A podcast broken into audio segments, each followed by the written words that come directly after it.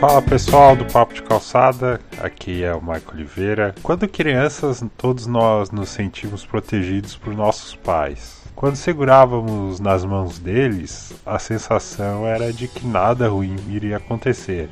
Quando nos machucávamos, era em direção a eles que saíamos correndo. Conforme o tempo vai passando, ganhamos presentes, brinquedos, afetos e afins. Insistíamos que queríamos algo, às vezes vinha exatamente aquilo, às vezes mais, às vezes menos, às vezes nada. Na adolescência, tudo muda de parâmetro. Aprendemos sobre economia, que nem tudo ocorre da forma como queremos, não ganhamos o que queremos, nem menos, por vezes nada. Por fim, o desenvolvimento da personalidade própria, somada a outros fatores, faz com que os jovens iniciem a contestação dos ensinamentos dos pais, o que acarreta na quebra de antigos conceitos, entre eles o de pais protetores e super-heróis. Nos aventuramos pelo mundo, por vezes rebeldes, por vezes com a anuência de pai e mãe, muitas vezes não. Entre uma aventura ou outra, seja na adolescência, mais cedo ou mais tarde, algo inevitável acontece. Somos apresentados aos perigos do mundo e suas injustiças. Muitos já entram nesse caminho perdendo, outros arriscam, flertam com a derrota e seguem, outros perdem logo à frente. Com tantos choques, seja de conceito de pessoas e afins, como equilibrar tanta informação para seguir uma vivência saudável?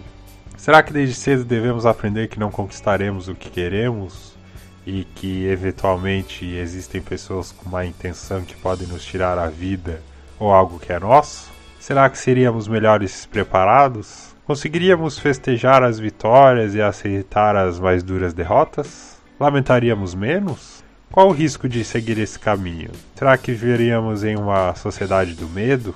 Medo de sair às ruas, medo de socializar, a evolução passa por acertos, erros, alegrias e tristezas. Quanto maior a variedade, maior a casca. Sim, é perigoso, ninguém diz que não. Mas a vida acontece lá fora.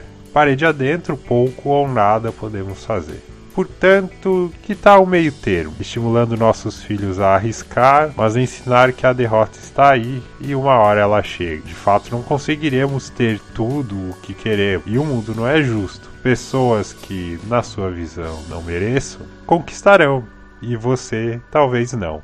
Mas como continuar? Objetivos é uma boa resposta. Não podemos ser Alice no País das Maravilhas. Temos que nos conhecer e sabermos para onde ir. Assim, Desta forma, as dores e derrotas serão atenuadas pela constatação do quanto falta para chegarmos no tal ponto. O quanto isso é amortecedor vai depender de cada um.